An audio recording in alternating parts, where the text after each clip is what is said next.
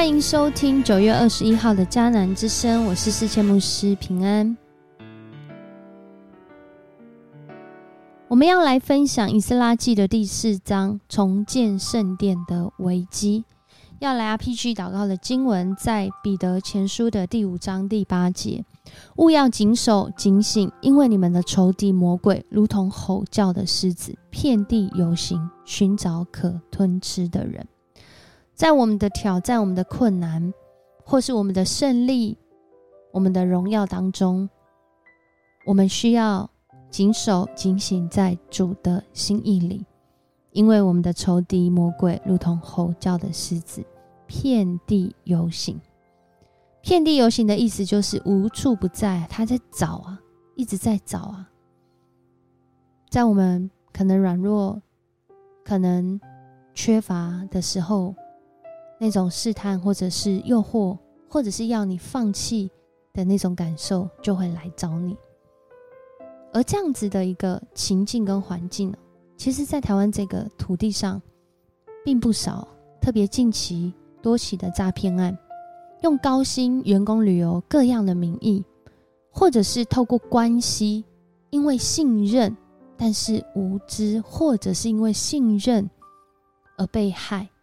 吸引这些想翻身赚大钱的年轻人到柬埔寨，结果落得人财两失。然而，弟兄姐妹，我们知道吗？这样的诈骗手法其实不是新闻，是过去一直都有在发生，而且连宣教工作都有这样的风险哦。从事跨文化宣教工作的一位男士卢马夫，他就表示说，在少数民族拆船的工作上，他也曾经处理。类似的诈骗案，对方以服饰的名义提供免费的住宿，甚至还可以啊去那个地方传福音，结果被差派过去到缅北地区，一到之后就开始下落不明。在当中呢，这些年轻人或者这些去的人呢，后来有些被卖，甚至失去性命。当我们想要回应使命，特别在今天的以斯拉记第四章。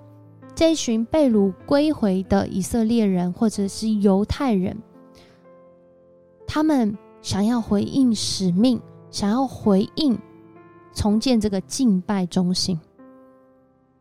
他们不仅是需要努力，还需要谨守跟警醒，更需要在这失落，甚至即将要遭遇到这人看来的失败当中。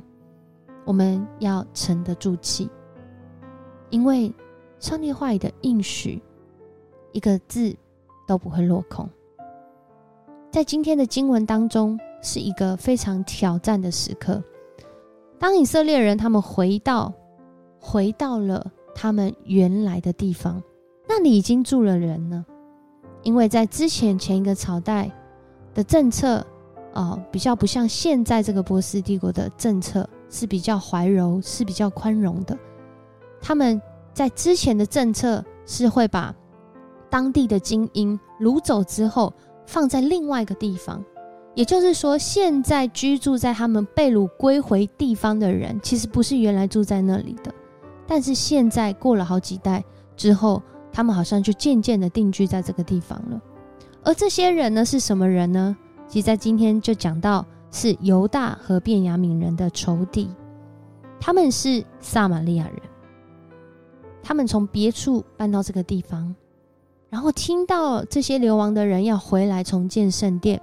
他们一开始呢，用一种方式说：“那让我们参加你们建殿的工作吧，因为我们跟你们敬拜同一位上帝。”但其实他们不只是敬拜上帝，所以当我们听到这句话的时候，我们跟你们一起是敬拜上帝的。我们可能要多问一句：是，那你还有拜别的吗？因为他们还要拜其他的神明。然而，在这边的经文里面，所罗巴伯、耶稣亚和族长们告诉他们说：“我们不需要你们的帮助，来为我们的上帝建造圣殿。我们要遵照，这也是一种回答有智慧的方式。哦，波斯帝国这个塞鲁士皇帝的吩咐，自己建造。而当他们这样讲之后，我们看见的是，对方并没有放弃要阻拦他们，要阻挡他们，可能有各式各样的原因，我们没有在这边说的很清楚，或者是圣经在这段经文中没有记载的很很清楚，说为什么他们要一直这样扰乱。但是有一件事情我们看得很清楚，就是这个扰乱一直都没有停下来。从塞鲁士皇帝直到大流士皇帝，这这段年间大概十六年的时间，已经从第一个皇帝到第三个皇帝了。然后接下来继续亚哈水鲁王执政的时候啊，然后亚达薛西王执政的时候，然后在这个时候，当他们一上任的时候，他们就在那里呃扰乱，不让他们建殿。而到亚达薛西王的时候，如果我没有记错的话，这其实是波斯帝国的第四个王。这段时间已经很长，刚刚才讲到大流士，还没有到亚达学习哦。这个时候，他们还是阻拦他们。让他们没有办法建造圣殿。在今天第四章，就是一一段很长的经文。这段很长经文其实是一个呃献给皇帝的奏折，献上这个奏折，然后上奏求皇帝来啊，让以色列人没办法在这里重建圣殿。而且在这里说他们的这个名义是什么呢？是讲到说，因为啊这个。犹太人啊，以色列人，他们就是这一群这个在各个朝代当中反叛王权、充满这个造反和捣乱的人。我们其实很清楚的知道，在以色列人的生命啊历史当中呢，他们遵照着上帝的心意啊，以上帝这透过摩西颁布的律法，然后代代相传。当然，在这个律法当中也是有一些演变。然而，他们的确是过着一种方式，可能跟当地的人哦都不一样。我们说这是分别为圣。然而，在这段经文当中呢，在别人的眼光里面，他们却是造反、捣乱、反叛王权的人。面对到这样的处境，我们真的是很需要有智慧。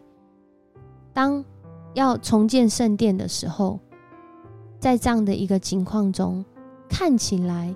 是经历到很大的挫折、失败，甚至不知道什么时候才能再开始。因为今天的经文结束在这个王还同意哦，同意他们说你们不能够建重建圣殿，然后他们就回去。这个立红身上和他们的同僚，就是省长啊，这些律法律法师，他们就回去就直接阻扰他们重建圣殿，因为王的命令已经下来了。当我们看到这样的情况的时候，我们会不会觉得很难过呢？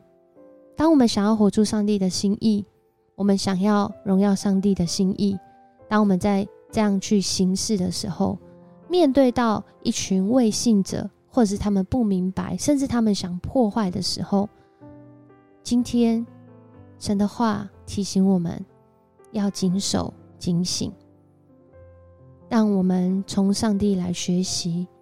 从他来的智慧充满在我们当中，恳求神的怜悯，以及他的心意，他的做法，能够在我们当中，好使我们在患难中、挫折中，甚至失败中，我们能沉得住气，也让我们在那胜利的时候，那个成全的时候，那个一起来经历荣耀的时候，是归荣耀给上帝。我们一起来祷告，主，我们感谢你，谢谢你提醒我们，谢谢你用这一段话安慰我们。主啊，在圣经人物当中所遭遇的失败，或许我们也正在遭遇，或许我们也正在那挫折跟失落的里面，也在面对那危机的时刻。然而，主你的心意却是从未改变。你的心意是要让人来认识你，让人来经历你，以及让人来荣耀你。在这短暂看来难以忍耐、需要等候的失落中，恳求主你赏赐你的勇气、能力，还有智慧，在需要的人当中。使我们面对这遍地游行、如同吼叫狮子般的魔鬼仇敌时，我们知道我们还在你的掌权里面，我们还在主你的时机里。恳求主你持续的来带领，使我们的生命能够去等待到那个那个神你要成全的时候。求主来保守在我们当中，祷告奉主耶稣的名求，阿门。很高兴跟你一起分享迦南之声，愿主来带领你在今天一天的生活中，经历到凡事有上帝美好的时机，也经历到他每一句的应许要发生在我们当中。我是世界牧师，我们明天见。